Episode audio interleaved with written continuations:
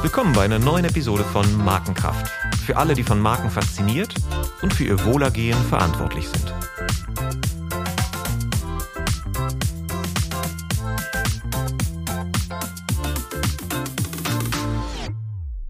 My name is Olaf Hartmann, and I talk today about the perfect storm that is brewing.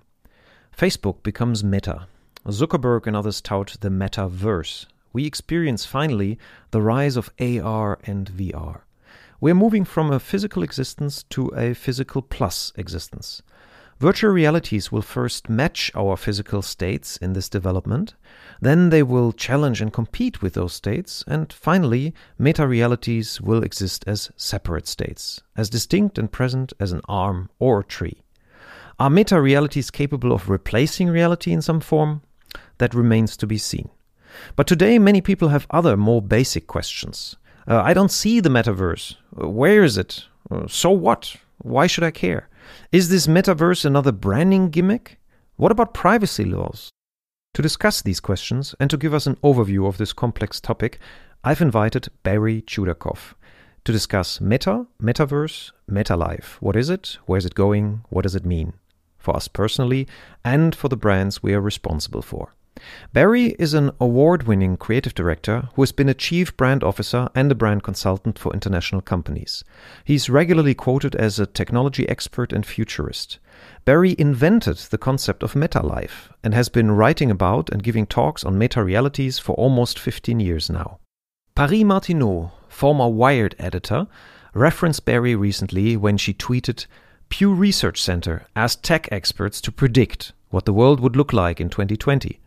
While others worried that Google would make us illiterate or tech would kill the web, one guy got it so, so, so right. Welcome to Markenkraft, Barry. Olaf, thanks so much for inviting me to be with you on the Markenkraft podcast. Uh, I'm delighted to be here. Great. So, to warm both of us up for this conversation, I would like to ask a quick fire round of questions. Um, you can decide if you want to answer or explore on one of these points. Beer or wine, Barry? I'm a beer guy. Uh, I really like dark beer, and um, I drink it about once a year uh, because uh, alcohol and uh, and virtually all the bad habits are so endearing to me that uh, I have to be uh, somewhat uh, circumspect in the way I and, and, engage with them. But I am definitely a beer guy. Great, and, and you've been, and you've been to Germany, like you told me before. I, have been to Germany. I love German beer. I love Belgian beer. Um, I can't get enough of it. Great. Even though I don't indulge that much in it. All right. So, sea lover or mountain man? I'm definitely a sea guy. Uh, I, I, like the sea. I like the beaches. Um, my wife and I often go to beaches to relax and enjoy our time. So sea, sea is uh, is there for us. And you live in Florida, so you're nearby the sea as well. I, I live in Florida, and uh, we're near the ocean, and um, and that's a good thing. Yeah, definitely. Um, mountains, I, I really like them too. But uh, if I had to choose, and you're asking me to choose, it's the sea. Specialist or generalist? Well, I'm definitely a generalist. Uh, I really like the high level thinking that generalists uh, uh, engage in. And oftentimes, uh, I wish I were more of a specialist in some areas, but uh, my my fate is that of a generalist. Paranoid or confident? I'm definitely paranoid, but um, I'm confident once I've done enough preparation. But until I've done that, I'm paranoid. In other words, I think things uh, will go wrong until they don't. That's that's I think that's good in a in a in a very complex world. You know the VUCA world everybody's talking about. I think you need uh, confidence to stride forward, and yeah, better be paranoid to see what's coming. Break rules or follow rules. well, I, I I actually look for rules not so much to break them, but to understand them. So I, I, think on that one, I'm right in the middle. I like rules, but only insofar as I understand them and understand what they're trying to do to me and to us. Uh, rules to me are more or less made up uh, by our, our tools, and we'll get into that. And, um, and so rules are very interesting but breaking them or following them is not so interesting to me. Mm. And what was the first job that you ever got paid for? I was working in a hospital, and um, I it really changed my outlook because I grew up with a family that didn't go to doctors, and so working in a hospital changed my world. And then I worked in a immunobiology laboratory and a, a genetics laboratory, and it, it, just really changed my outlook on facticity. We'll get into that as well, but um, it really, and also um, I saw suffering firsthand, and um, you know, it's it's one thing we we actually don't go to hospitals very much unless we're sick, and to spend time there with people who aren't well, uh, you know, changed the way I look at the world. Hmm. And the money that you earned, how did you spend it? The very first paycheck. I paid my rent with it. that's that's good. So so no indulging. So you didn't. Uh, yeah, but, yeah, but no, I didn't spend.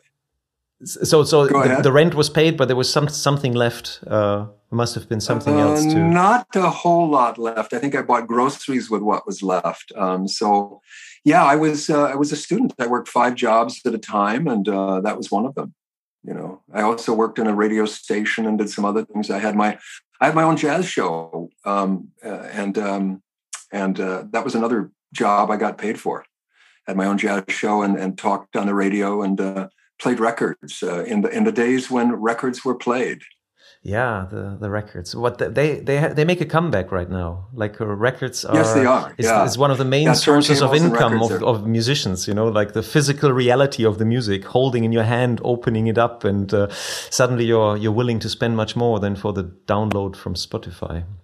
That's right. Yeah, I, I actually have boxes of of old records that. Uh, that uh, still um, uh, need to be unboxed and played on a on a good turntable one day. Yeah it's coming back.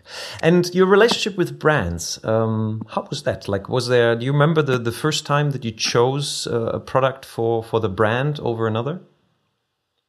I do. I was a teenager, and it was a Verve record. So Verve was the brand, and the record was a jazz record. I've been really interested in jazz my whole life, and so uh, that was the the beginning label of many great jazz artists, uh, Miles Davis and uh, Thelonious Monk and many others. And uh, so that was the first brand I deliberately chose. I would look for Verve records uh, in record stores. And, um, you know, had at the time it had a great meaning in my life. Absolutely. Still does, really. Hmm. That's, yeah, that, that, that makes sense. It, it basically then it, it also delivered one of the key functions of brands. It reduced the complexity of searching, wasn't it? Like you go into these yes, record absolutely. stores and you're overwhelmed by these thousands of records. Well, yeah, it's like uh, an, an, underarm deodorant or a toothpaste. Now, uh, you need a guide to find your way through all those products because there's so many variations on on simple toothpaste or underarm deodorant. Yeah, definitely. Uh, but and, yes, at the at the time, it was a, it was a great guide. I mm-hmm. choose the Verve record and off I went. Yeah, and I still remember the first time when I was an exchange student in the States and I walked into one of those Walmarts and it was cash and carry it was. I was just amazed, you know, like as a European, you're not used to this kind of uh, choice. Like you stand in front of this wall of products, like of only one kind, you know, like pickles. Like you, like your peripheral vision was full of pickles, like from the left to the right, and and we it just it just blew me away. It was amazing. All right. So so before we before we jump into the, the, the topic of today of the meta life, tell us a little bit about yourself, how you turned from being a creative director and brand manager to thinking so deeply about media and the effect it has on our thinking and the tools we use to process the world. Well, I was uh, a creative director at an advertising agency in Toronto, the biggest advertising agency in the city. Um, I just won more awards for my creative uh, direction than anybody had won at that time in Canada. And um, I was asked uh, to uh, become the head of many different agencies, I think three of them. And I was a little confused as to which direction my career would go in. And um, I decided to go off on my own uh, as a brand person.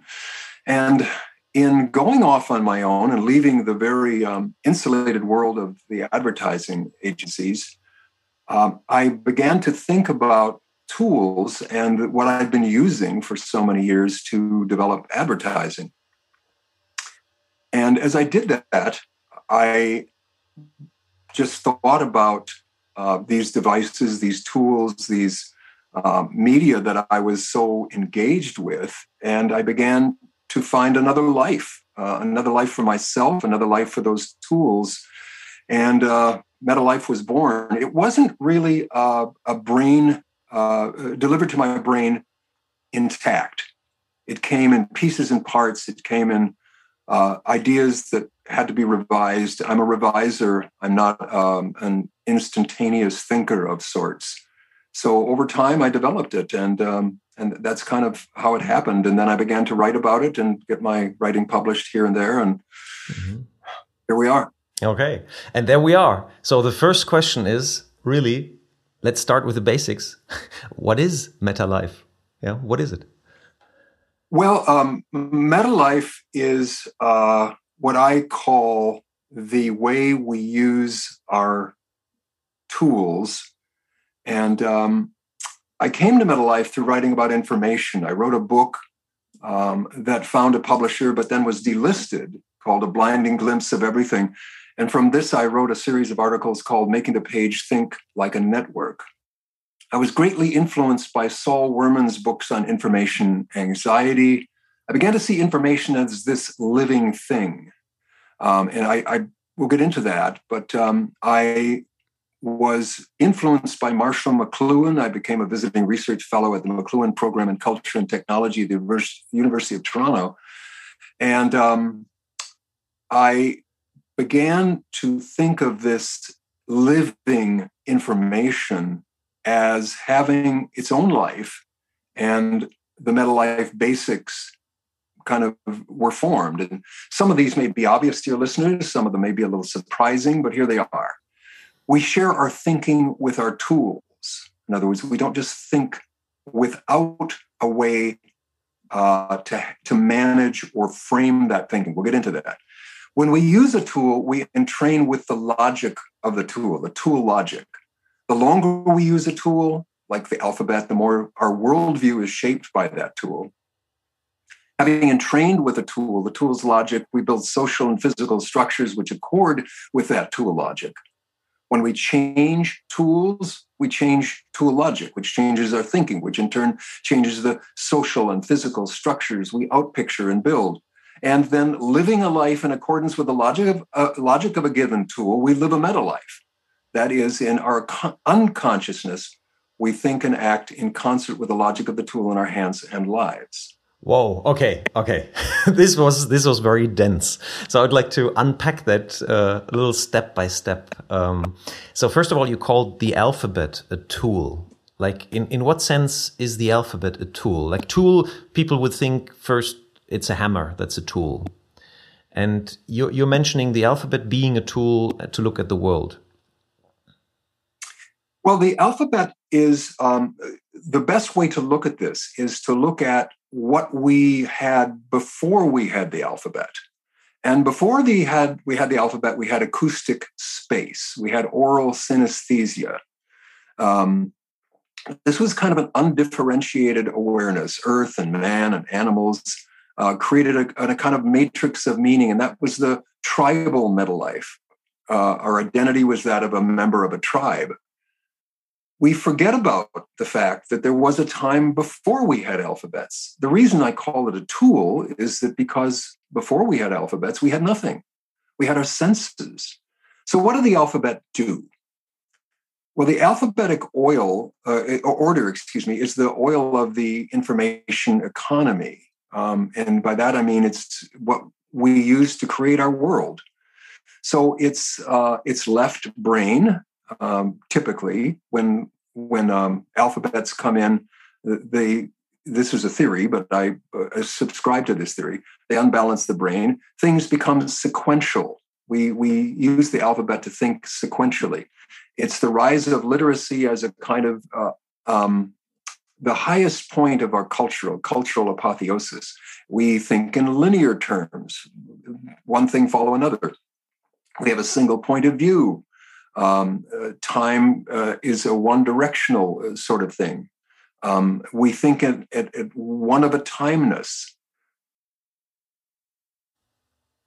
And what you're saying basically is that when you when you when you use a tool, the tool influences your perception of what what you do or what you see in the world. So there's this there's this saying, you know, if you're good with a hammer, everything looks like a nail. So just your competence in using the tool immediately changes the way you scan your environment and and sometimes you apply the hammer maybe for some jobs that it's you know it's not perfectly suited for but you don't question it because you're not aware of how it influences you looking at things. Or what i understand to to, to like uh, what i tried to, when i try to translate this like words like the way you describe it words for you are also tools and that makes a lot of sense. Like I, for example this study which i found very interesting which fits to this is when you ask people about problems and you use a certain word to frame the problem. In that in that study it was done with uh, crime. And the the problem was framed in a way you know crime is like a virus um, that is uh, infecting society. And the other group, you would describe the same problem um, with the same statistics and all that, and you would call the crime is an enemy. And then you let people just think of what can we do to against crime.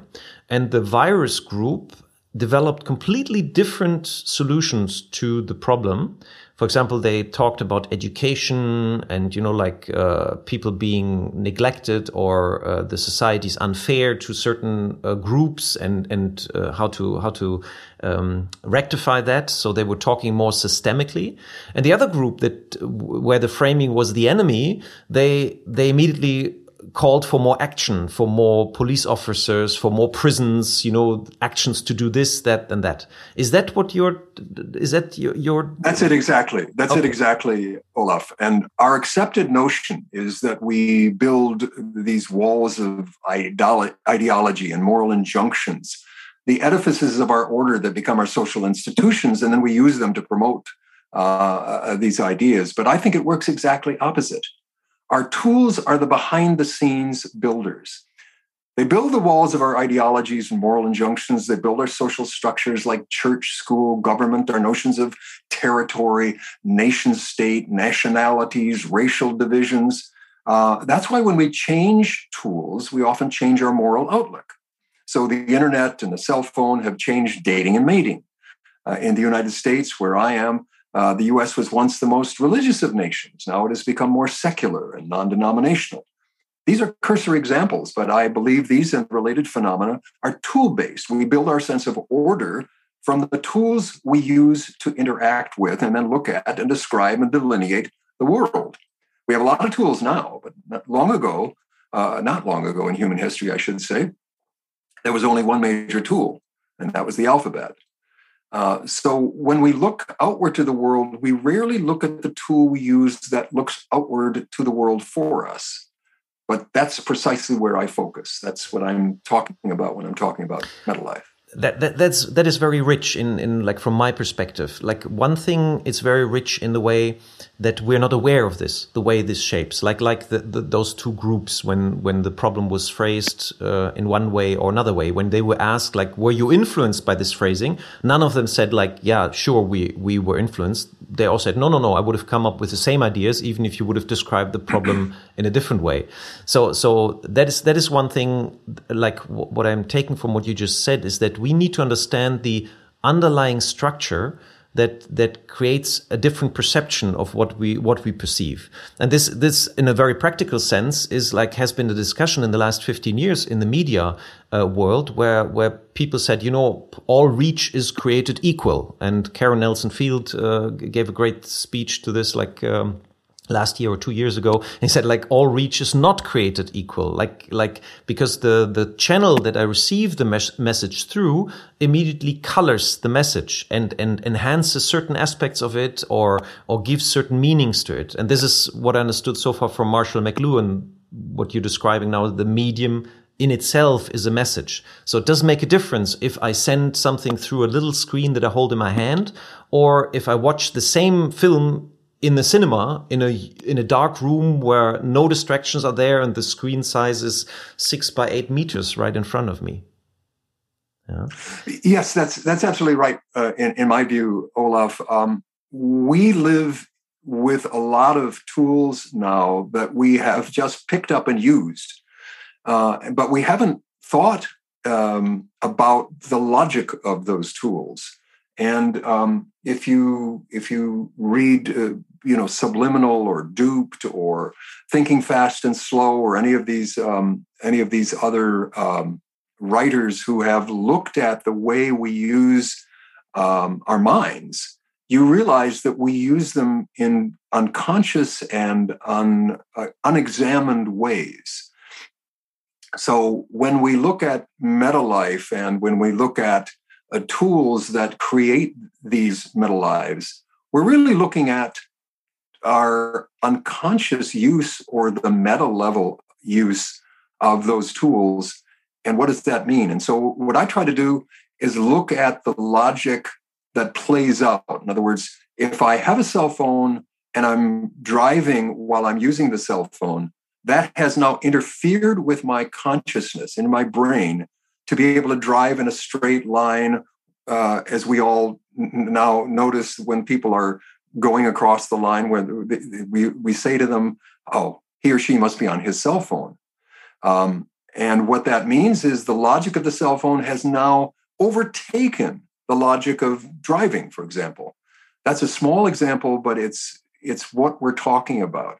And now, you know, you take that to gaming and augmented reality and virtual reality and and uh, uh, other things that are part of our lives, algorithms and quantum computing. Each of these has its own logic, and we have almost no way of, of looking at that uh, until now. Okay, so there's the meta reality basically in opposition to our normal reality. Uh, is like when you talk about meta life, maybe just just to if you, if you summarize it, like the meta life in comparison to the real life is what? Well, I I think that our meta life is uh, kind of like the uncanny valley you know that that people experience when they have a virtual reality experience that seems so unreal to them um, it's another life we're living but we don't notice it and we kind of don't even uh, like to notice it um, i'll give you an example today kids have more friends online in a gaming environment and in virtual worlds than they have in so called real life.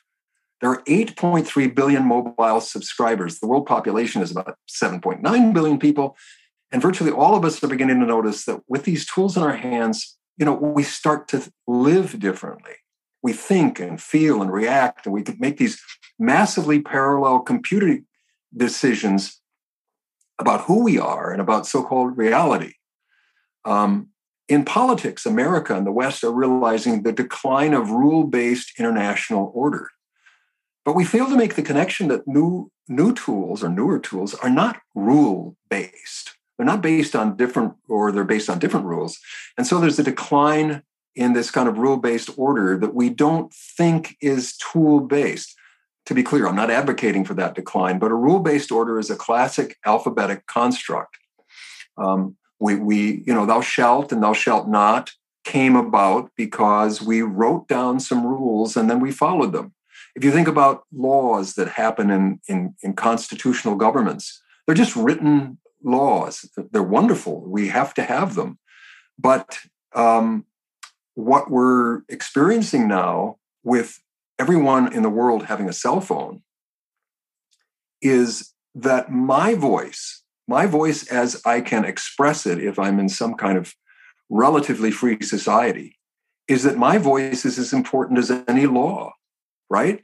I have this tool in my hand where I can speak to the world. I can speak to my cons- my my friends, my my uh, congressman, wh- whoever it may be. Um, so we have created this rule based order, which is a classic alphabetic construct, but we also have newer tools that upset that construct. Mm. And, and again, we haven't really thought that through to see how it works. Okay, this yeah, this becomes very like this is a very political point of view because like what what you said is like in this meta verse or meta land or this this meta reality, uh, obviously our our rules which were created for the physical reality uh, don't apply. I mean, it starts with like, uh, who do you sue if the server is in Malaysia and and the the crime is committed in in Asia and uh, and and the people that are defrauded live in Europe. Yeah, like like that that, that creates a completely exactly. different. But let's not go there because otherwise exactly. we need three and a half hours. And and uh, let's try to, to parse this um, um, more for for our more more yeah let's say uh, yeah profane because the political part is very important. But um, for for for the branding um, or the the marketing challenges that all this all this faces because what we basically what you described is that we have a real life now. There's this meta life. The meta life is synthetic, it's virtual, basically another dimension of our real life. And now everybody talks about the metaverse. Okay, what, what, what is what is it? Where can I go? Like there's Decentraland, and I, I experience the metaverse. Or um, but many people have trouble finding it, and and. Uh, prediction that Zuckerberg is making. Yeah, we're building this world and everybody's going to join in and, and we're going to build this, this complete amazing alternative reality, I, I have trouble imagining this because I, I also see like many um, um, conflicts of interest, like who's going to build this, who's going to benefit from this. But we but we get there. Let's let's do this step by step. So so uh, maybe talk a little bit about where the meta life is happening, when the what the metaverse is is uh, representing today. Um, excellent question. Let, me start by saying, just so we get this clear, um, the reason meta life happens is our brain incorporates tools as self. That's really an important concept when we get into the metaverse because we take our tools into our bodies to become part of ourselves, which then becomes parcel of how we think and react. And there's a growing body of research that supports this idea. And, and secondly, we don't use these communication tools and windows passively. We look into them as we look into a mirror.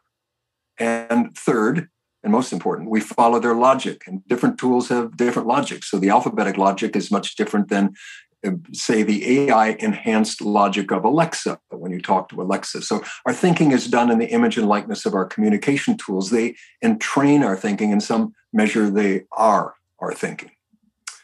Um, I summarize this sometimes as what you think is what you think through. So if it's Kindle or iPhone or iPad or Alexa or Echo or Ring or Astro, our thinking tools become part of our consciousness. Okay, so let's look at the metaverse. That um, the metaverse really is an older idea, and uh, it, you and I have had many conversations about this uh, over the years, uh, Olaf, and uh, we talked years ago about mirror worlds, and um, it's a term that's older and more descriptive, and I think better than the buzzy term metaverse that pundits and investors are going on about.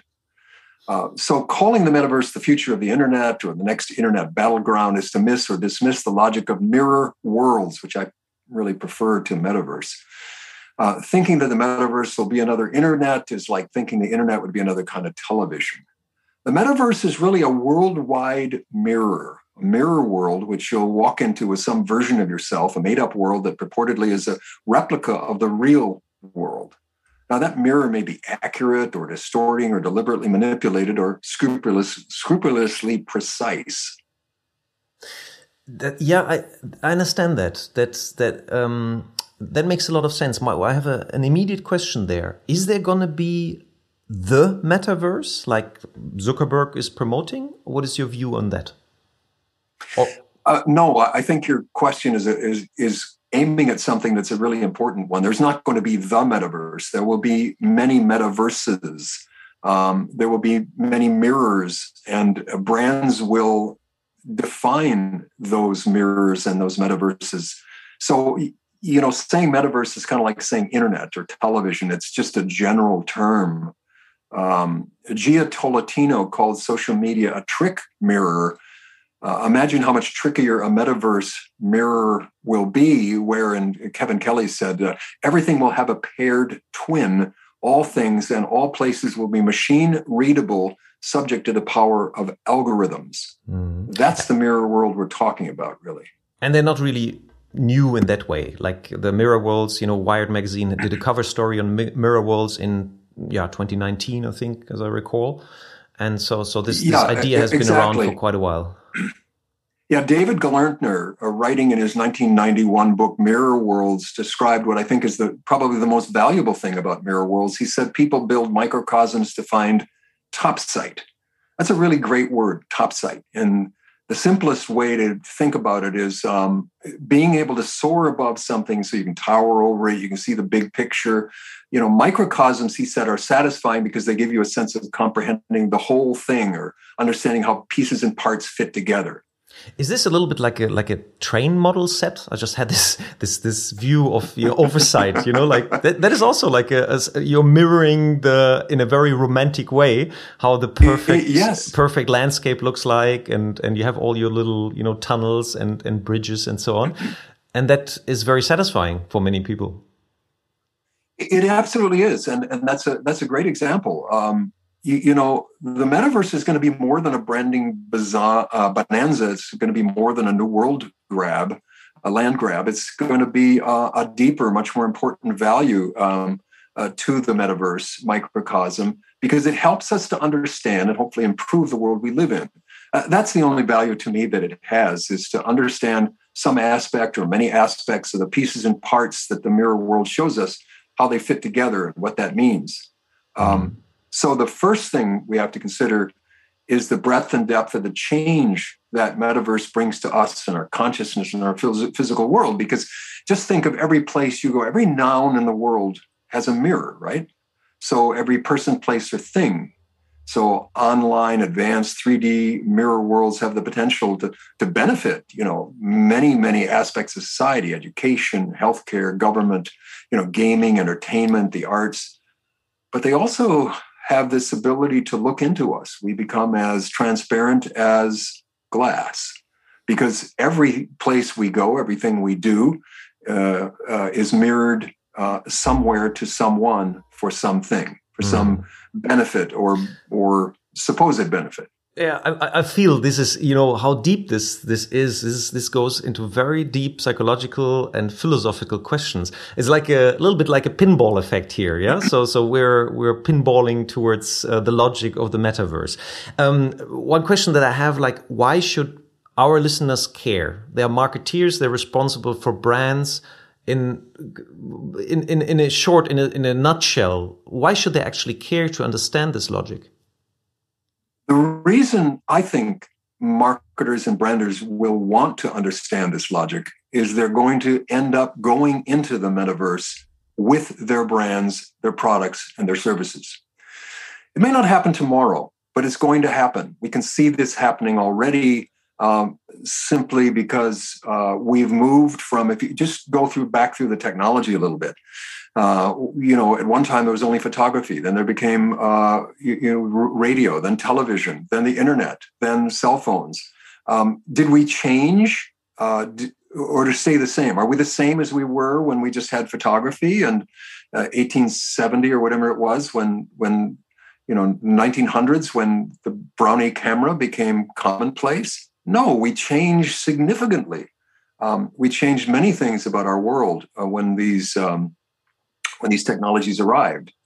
Mm. So so you basically what you're saying is it's it's like the the advent of the of the movie also of film yeah that, that um, it would be important for marketeers to understand the logic of the new media or this this new world because otherwise um, what will what will happen or which probably will happen anyway but um, the people that understand the logic first will benefit more from from this world because like when you look at the the advent of the film the way these films were were were, were created was like taken from a logic which came from theater and in theater the spectators always sitting down and has one view of the stage. So the first films that were made, the the, the um, protagonist came from the right, stabbed the dragon, and left to the to, to, the left. Yeah. So so basically that was a logic that that came from theater, and only after a while people understood that they can subjectively move the camera camera and thereby taking the spectator basically with them. And that is a different, that's a different logic to storytelling. And that created a completely exactly. different art form. Exactly.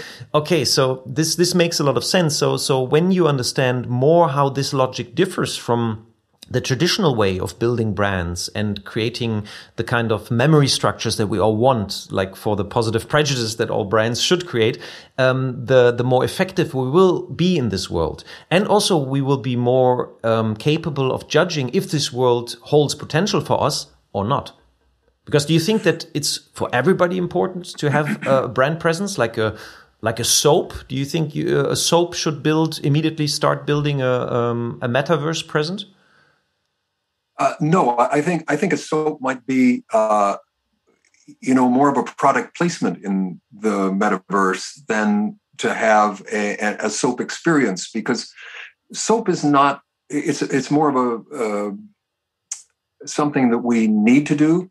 It's not an intimate experience that we have. Um, for example, with our clothing, uh, we, we, clothing is a more intimate uh, item in our lives than than a dish soap, for example. So um, I think in the metaverse, we will not use the soap um, metaverse experience as much as we might use uh, trying on clothes. Let's step back just for a second because what we're getting at here is the logic of the metaverse. And to understand the logic of the metaverse, we need to understand what logic that is exactly. And to me, that logic is the logic of mirrors. In the history of art, the advent of mirrors fundamentally changed painting, as David Hockney and others have described. Well, why was that? It's because the seemingly benign technological advance led painters to more exactly replicate the world the mirror enabled them to see. In other words, looking in the mirror changed how they saw, and that changed how they thought. So that has a really big implication for branders because the metaverse represents an ultimate expression of that will to replicate. Mm-hmm. Replication changes how we see and so what we tell ourselves about the world. So when we stop making up the world, uh, we start measuring it. And, um, you know, via replication, the metaverse, metaverse, mirror worlds, has the potential to be the finest measuring tool humans have ever created because it's going to be designed to exactly reproduce reality in all these multiple dimensions. It's going to be a change of perspective. So, first among a series of new demands for any marketer, any brander, uh, is is coming to ex- uh, examine and understand that logic, that mirror logic of the metaverse. Mm. it's multiplied, by the way, by the logic of immersion. So it's not just going to, we're not going to just be mirrored in the metaverse, we're going to be immersed in the metaverse. Isn't there like so, one of the one of the challenges of the metaverse also like to for true immersion we talk about multisensory experiences like uh, like like visually I think we're very close to creating even yeah worlds which are even more than reality, like more precise. And um, there, there are amazing examples now out there where, where, you cannot really tell the difference if something is real or if a person is real or if a landscape is real and all that. And uh, from what I see there, like this immersiveness Im immediately, yeah, brings up the question: How immersive can a world be that is only visual? Yeah, or audio visual? Well, you are the you are the founder of, of, of multisense, and the logic of the metaverse is going to be multisensory. And mm-hmm. you bring up a great point. Uh, we have we have relied on the visual sense to uh, a great degree with the advent of uh, photography, television, uh, even the internet. We have screens everywhere this is going to change a little bit when we head into the metaverse. Mm. because we're going to we're going to be 360 um, multidimensional uh, you know exactly kind of the way things are in real life is what people are going to try to do in the metaverse. And that means you're going to be inside of a reality that is not reality that sounds weird, mm. and there's a recursive aspect to that. Uh, but that's really the new story. You're going to be inside a reality that is not reality, but it feels like reality. And this is going to create a lot of confusion for people, a lot of opportunities as well and I, I, I, can see like I, I made my like first Oculus experiences, and I was amazed how my body reacted to being like just just uh, like from the first experience I had there in London, I think over twenty years ago, and I I got uh, I uh, went out out of this experience and I was completely nauseous, yeah, and now the precision, like the visual the visual precision of the of the illusion was so much better, and so I I could actually stand an hour being in this world, and it just fascinated me, and my body reacted to it. You know, I was afraid of falling down. I was I was avoiding objects, and I really thought they would hit my head. So so so there's a lot of um, like our our brain is is is really good in in um, yeah in in in um, using these these sensory inputs and creating a logic with it. Um, and and so for for the for the aspect, I think that if if the sense of scent, like um, the last Markencraft podcast was on the sense of scent, and I think if that is added and the tactile illusion uh, comes to a certain precision point, I think I, I, totally believe that it will be an amazing experience and, and it adds, yeah, it, it, it, opens up completely different worlds like they do today. Like just, just coming back to this practical point, what you mentioned before, there are meta worlds already, like, like uh, certain video games. They are completely immersive. They are worlds with their own logic. And, um, and the, and, and the question and, and the rules that apply in these are for some brands, can we create meaningful experiences around those around our brand within that environment? Or is it just about exposure? For example like like the sponsoring uh, or product placement um, within a, a, certain game which creates exposure and then mental availability for the brand in a certain context. What, what are your thoughts on on on this? Like really like what is what is existing already today well, I think the metaverse will be a camera ready venue. Everything in the physical world is going to be captured by innumerable cameras, uh, the pinpoint electric eyes that can be placed anywhere and everywhere to recreate this reality. So, our consensus physical reality is going to be translated into this mirror world. And uh, I think it's going to be strange for us, as you described in your experience, as everything and everyone will be on camera 24 7, 365. We're all going to become the Kardashians our workplace, our homes, our public and private spaces are going to be going to be reflected back to us in the mirror, and that's going to be reflection as broadcast. So, for a brand, you need to understand that you're basically in the middle of a never-ending broadcast about your brand, about who you are and what you are, and and so you have to be very mindful of uh, who you are presenting yourself to be and how that plays in the metaverse. And one of the things I think brands, uh, I, I've been a chief brand officer, and one of the things I would say for any brand going into the metaverse would be that you need to have your own team inside the metaverse, listening to users, uh, interacting with users, understanding how they think and respond to your brand um, as the boundaries are going to naturally emerge uh, in that in that space. That, that's a good point. Like, what do you think? What is your your point of view? How will humans react to this? Like, if they move more and more, because there are examples of people that basically live in metaverses already. Like we already mentioned, the multiple player online games. They're getting close to this. Like, how will humans respond from from the experience of metaverse of the metaverse or the meta life? Well, I think our identities and behaviors and thoughts and actions will adhere, as they always do when we use a new tool, to the logic of the metaverse. So, you know, today, following the example of Second Life, a digital representation of ourselves in the metaverse, people think today it's going to be an avatar, a cartoon like replica of ourselves. I don't think that's going to be the case.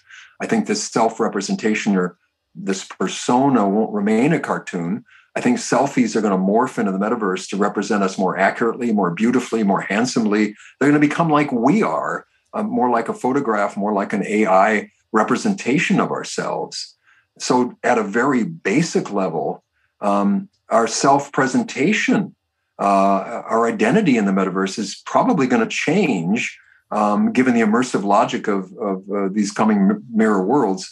Um, we don't really understand what that means, except we get a hint of it today uh, when people uh, change their bodies, their noses, their breasts, their eyes, their eyebrows, whatever it may be, so that they can look better on camera. Mm. Imagine what it's going to be when we have to look better in the metaverse.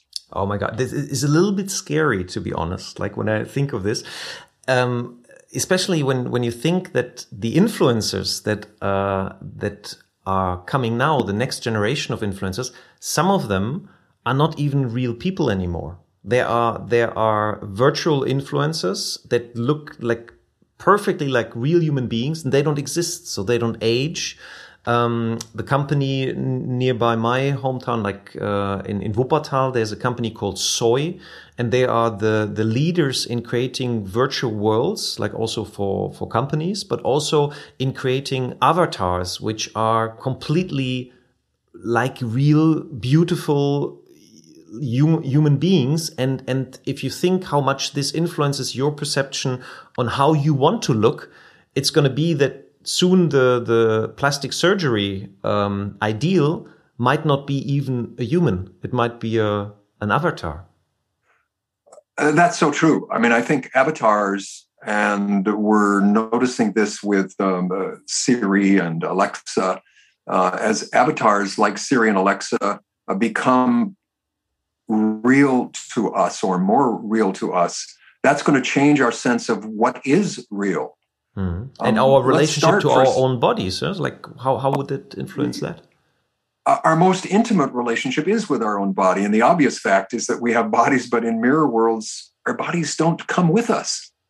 Uh, consider that in a work situation, you'll spend an hour or a series of hours in an environment that is neither where you live nor where you work, but it'll be the new meta space where you work, and you're going to easily adapt because meta software, metaverse software will have been tested with people like you, and there'll be a consensus of amenities to make you feel comfortable in this digital plane of the workiverse. But you're still a body, and the ends of our bodies, our proprioception, will alter significantly as we transition from this physical reality to a metaverse logic and reality. So, the most profound thing I think uh, that this shift of online activities into a more fully immersive uh, digital space is going to do is going to confound our, our proprioception, our sense of our body. Uh, where does our physical form end and the world begin? And to your point of a moment ago, which body do I want to show up in anyway? And which body is real, mine or this avatar's? And this isn't a small consideration. Our bodies and our relationship are, and to our bodies is going to become a lot more fluid. You're actually seeing this now uh, today uh, with the beginning of uh, a lot of digitiz- digitization of humanity uh, as people uh, become more fluid, less rigid. Uh, about their sexual orientation, for example, or about their their personal orientation, about their personal pronouns, and so on. This is the beginning of something that's going to, I think, become a bigger trend and as we quote unquote jack into the metaverse to become present there ourselves without the encumbrance or enhancements of our physical form, not only our presentation of self in everyday life, life is going to change, our sense of self is going to expand. We're going to feel we have multiple selves. And then psychiatrists and counselors are going to be called in to help people cope with the multiple self syndrome and on and on. Whoa. Okay. Um, so so there's a serious like in the logic. Just to summarize to to the point here. So there's also some serious danger in this logic for um, the relationship of ourselves with with ourselves with our own bodies. And if you know that, for example, eating disorders have a lot to do with also a um, a distorted body scheme, uh, uh, Körperschema is the German word, is when you when you have um, a distorted feeling of your body, then you develop like uh, uh, bulimia and you become anorexic. And what what they found, there's a fascinating studies here, is like um, how how you can test this is that you you let people basically position two two levers in the same angle with closed eyes. And healthy people can do this, and unhealthy people, they they have this this distorted, basically proprioception. Like like you said, it's like they they the the position of their body is not represented accurately, and then these two levers are always off by certain degrees and and this is a is a is a is a, um, a sign for uh, this distortion, which creates like in that case like uh, eating disorders. So so that's also a big responsibility of how we will approach this this new logic of this tool as as a brand. What kind of um, what, what kind of projections we make into into this world with the avatars? Yeah, is I I wanted to avoid the political, but this is very political. It is very political. It's also very psychological. Uh, fully immersive digital space spaces are, are really going to supplant what we call social media today. And so we need to consider and game plan as marketers and branders for the difference between immersion and online access. It's a completely different logic, a different way of showing up. Mm. If we show up our, as ourselves, given our behaviors that we can see today on TikTok and Instagram and Snap, uh, we're not going to be content to leave ourselves as we are, to your point of a moment ago. We're going to immerse as an enhanced version of ourselves. Our I achieve some social goal of inclusion or exclusivity. Mm-hmm. Uh, an example of this, um, is there a positive side? So sorry, sorry, but is there a positive side if you look at there this, is. like the mirror worlds? What what what uh, could the the vision be for mirror worlds to tackle real world problems, or are we going to stuck in the Neil Postman uh, saying, uh, "Are we going to amuse ourselves to death in the metaverse"? I think there is. Um, I think there is. Let me come to that in just a second. Let me say first that uh, I just want to give an example of immersion that is happening now among teenagers who watch Tourette syndrome victims on TikTok or YouTube, and they copy and become more like that behavior. In other words, they adapt to metaverse or today inter- internet realities by assuming them as their own. And um, yeah, the benefits of that though are are there as well. It's so weird to think that somebody could watch a video of a Tourette's victim and then develop Tourette syndrome, but they're going into emergency room emergency rooms precisely w- with that condition. But having said that, the teenagers who watch that also find community, acceptance, sympathy, validation.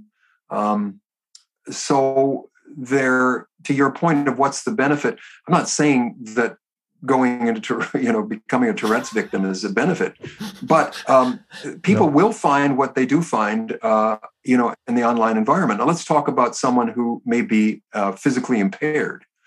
Uh, we uh, years ago I worked with uh, groups who were using virtual worlds to help them feel more embodied because their their physical bodies might have had some kind of uh, accident or or situation where they they lost a limb or whatever. Um, so I, I, think there's going to be a huge benefit uh, in virtual worlds for those who are less abled, uh, less fully bodied, uh, as opposed to those of us who, who, don't have any problems with our bodies, to be able to go into a virtual world and act uh, out um, their lives um, a little differently than the limitations that they feel in the physical world. So I think there will definitely be benefits to uh, the, very deep and, and strange psychology of, of being in a, in, a, in a metaverse. Right. So yeah. So there's a lot coming, and we uh, we feel already in this conversation that there's a lot to get your head around. Is um. So I would like I would like to to um, try to uh, like in this conversation like what is the most natural what do you see what's right in front of us what's going to be natural in the metaverse what are going to be the first industries that are going to adapt the metaverse in a in a in a deeper way. And then there's going to be early followers like the the real early adopters the early followers and then then later it's like with the internet. You know the first prophecies about the internet uh, they said it's going to change everything overnight. It didn't do that. But in the end it changed it a little bit slower but it changed more than even the the, the people that had these visions uh, could ever imagine. The internet really changed the whole world. So I think it's going to be probably the same here in the metaverse. So what do you what do you see like really in front of us? What's ahead of us in the next years? in the next immediate term, I, I, think the people who will most readily adapt uh, to the metaverse are the gamers or people who use uh, some kind of gaming as either a, um, a, a, life work, like like a designer of sorts, uh, or or those who actually get into um, video games and and start uh, enjoying them simply for pleasure and, and maybe more than pleasure, it becomes almost uh, an obsession in their lives. Um, there's some things that happen in the metaverse um, that are kind of strange, and we should we should just walk through them very quickly. Um, you know, wherever here is in our world is going to be a transport vehicle to there, wherever there is. We've seen this before as gamers, you know, uh, stayed at their stations until they needed nourishment or bathroom breaks or even died. The metaverse or, or mirror worlds is going to change society by producing an alt to commonplace reality. So there's going to be multiple alts, multiple realities, and we're going to maybe number them uh, like dimensions and equations reality one, reality two. Um, and I think human life, uh, which has become more dimensional with various technologies, starting with photography and television, um, you know is going to become multi-dimensional for many people. So once it's fully developed you know um, it will have the effects and beats and depth of a, of a real world. And for those people with a gripe or discontent with conventional reality this may be a, a realer world for many people or a reasonable alternative to houses and streets and stores and buildings where you live and work so humans haven't had that or lived with alts for that long. We don't have the traditions or protocols based on those alts. We haven't collectively or barely individually decided how to behave in these alternate realities. So coming to that understanding and then dividing, diving into it is going to change human society as few things has before. Um, as I said, uh, our sense of place is going to undergo a, a, a profound transformation. Um, our devices and screens have already changed that sense of place, and our sense of space will, you know, move from linear point A to point D, B to perceptual. We're going to have this idea of being jacked in, or, or you know, the metaverse is like it's like the wilderness or exotic animal species. You know, place is going to disappear. Um, our current devices already erode that with uh, the speed of transmission. So one of the things that you know that's going to happen right away um, is that being connected on a variety of devices uh, into the metaverse is going to uh, abandon placeness in favor of nowness. So, as we do with our awareness of uh, uh place, uh, you know, with gaming and, and other um, cell phone situations, these alternate realities are going to become, you know, are here are here in the world It's going to be subscribed by the metaverse. So, um, third, with our place altered, our sense of time is going to be compressed and distorted. This new time dimension will be um, uh, different than what we experience now. It, it will um, uh, experience connectedness. We will experience connectedness, not place. And that connectedness will exist only in time. So, place becomes an artifact of connectedness.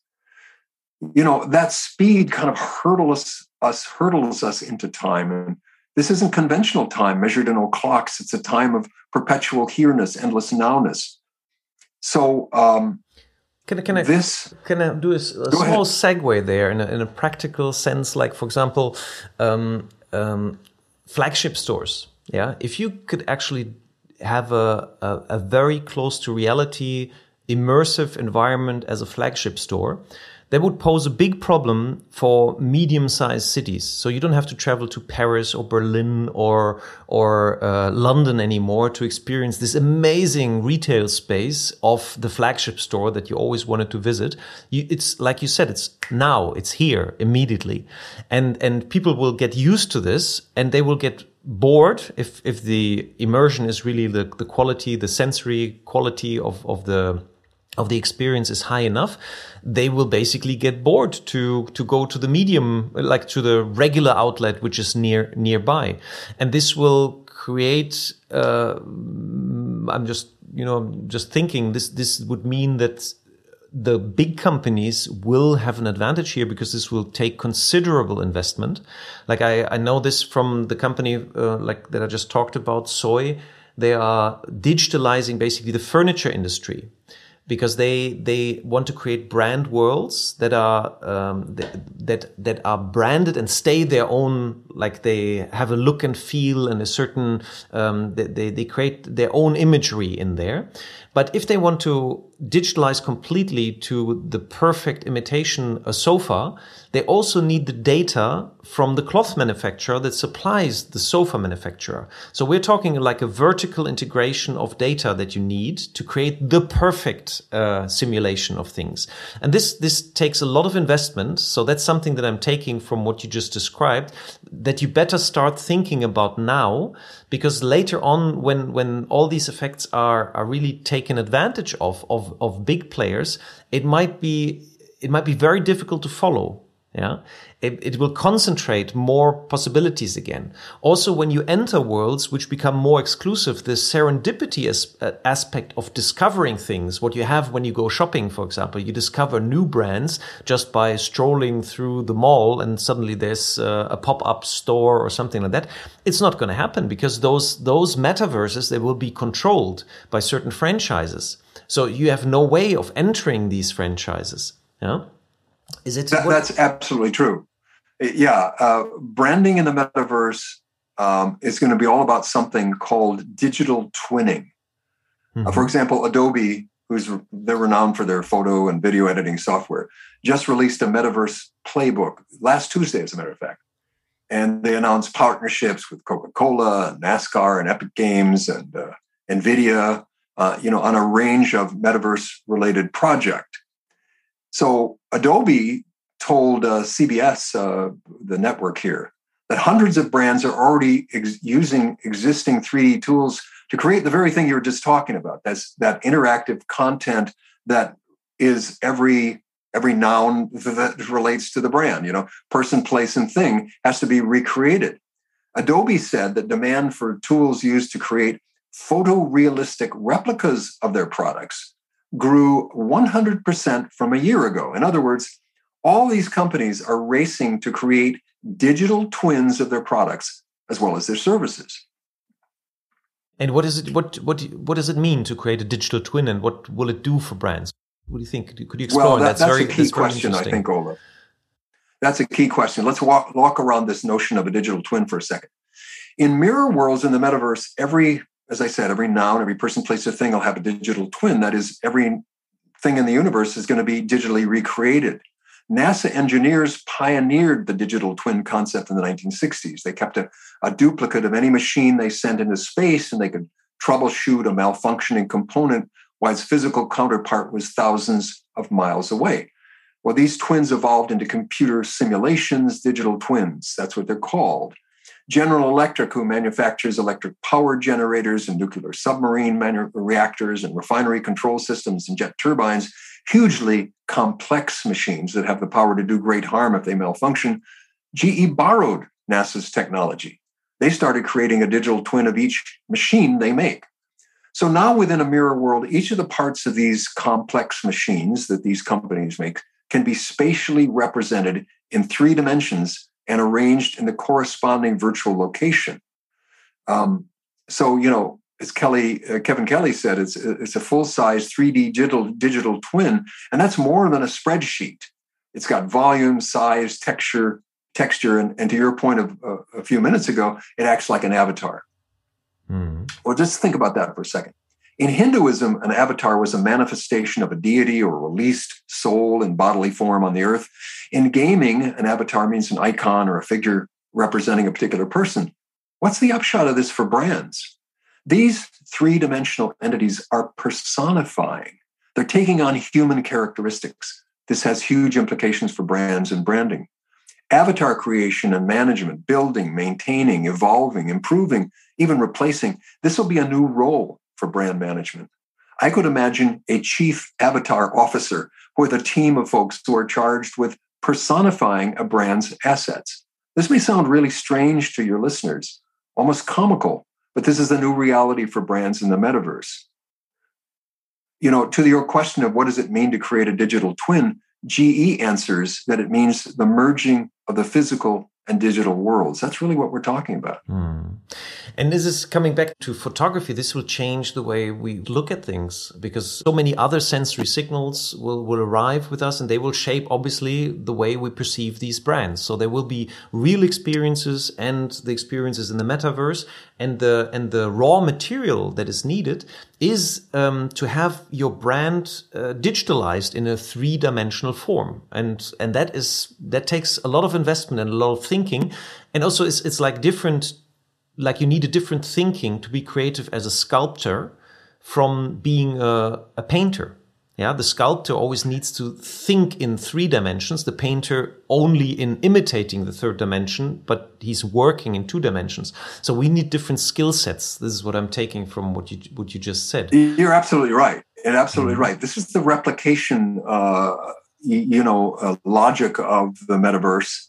It can be used to present a brand, sell a brand's features, simulate world, real world shopping uh, you know, so the customer feels like he or she is at Zara or inside the Apple store.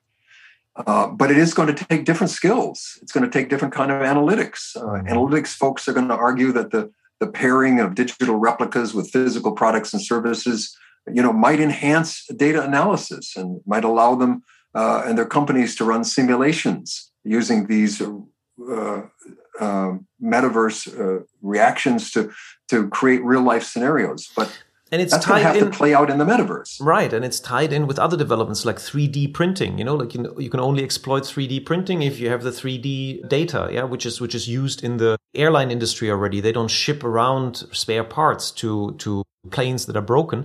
They just send the data, and then it's printed out in metal and in this and this and this. So this is the part where the where it becomes real again. The metaverse is basically uh, what's it called in in a spaceship Enterprise. Uh, beam. It's beam me up, Scotty. So it's like you're beaming. Beam me up, Scotty. Exactly, yeah. beam me up. So you're beaming the, the, the, data, and then it materializes through the 3D printing. So, but all this needs a great, like a big infrastructure and lots of financial investment. From your view on this, like, does it make already now financial sense to invest in these digital twins, or is it more techno gimmick at the moment that doesn't materially affect the the bottom line for for now? Well, if I had a brand um, and could could take it into the metaverse uh, myself, and and or I was working with a company that was wanting to do that, I would be very careful about investing uh, big money in the metaverse right now, knowing fully well that, um, as Stefano Corazza, head of augmented reality at Adobe, said, while brands used to get away with two dimensional content on traditional websites the metaverse is making the need for three dimensional interactive content a total necessity for mainstream companies. Now, that's Adobe talking. Um, but I think he's got a point. I think that, you know, if I had money to spend, I would spend it looking around and being present in the metaverse to see where opportunities lie. Hmm. And when when the opportunity presents itself as a real and present place for the brand to show up, to be of value, uh, to get followers, to get, you know, to make money, uh, then then I would start to invest. Um, so this gets to a point we talked about earlier. I think every brand today should have a team in the metaverse working um, almost as uh, Skunkworks or or uh, behind the scenes, uh, a team to to get to know the metaverse. It's happening. It's going to happen. Uh, how it happens and what are the implications of that, uh, are, I think, are yet to be fully discerned. But I would be there. I would yeah. I would be there and, and be present. And and to clarify what we said in the beginning, there's not going to be, in our view, the metaverse. They're going to be metaverses. So, so you need a team exploring all, all these different metaverses and find the environment that your brand is, is relevant in and, and, uh, start. To, and it might be that it's, um, it's highly relevant for your, for your, uh, product logic, for your, the way you run your factory, like you just said, like GE and, and, and service. Um, but it might also be interesting in a cultural way. Like how does it shape, how does it influence um, the the perception of your brand. And that would be like you know an hour passes by so fast talking to you about this this exciting topic. So i would like to to wrap up in the end to to come out with something that summarizes this. So if you if we look at brands like being um, brands are created by trust. They're like positive prejudice. And how does, in your view at the moment, how does the meta reality influence this trust building, this this brand building? How is it different from today? Well, positive prejudice, uh, uh which I love that term. I, I think you've used it on your podcast a number of times. In the metaverse, will effectively create a positive experience in the metaverse, which entails understanding the logic and the mores of an environment as remarkable and strange as the metaverse. Some companies are already ahead of the curve because they've already used uh, mirror worlds in productions, like in the production of, of vehicles. Take BMW, for example. Uh, they created a digital twin of their factory and they're able to simulate virtually uh, what it's like to have, uh, say, 300 cars running on a conveyor belt.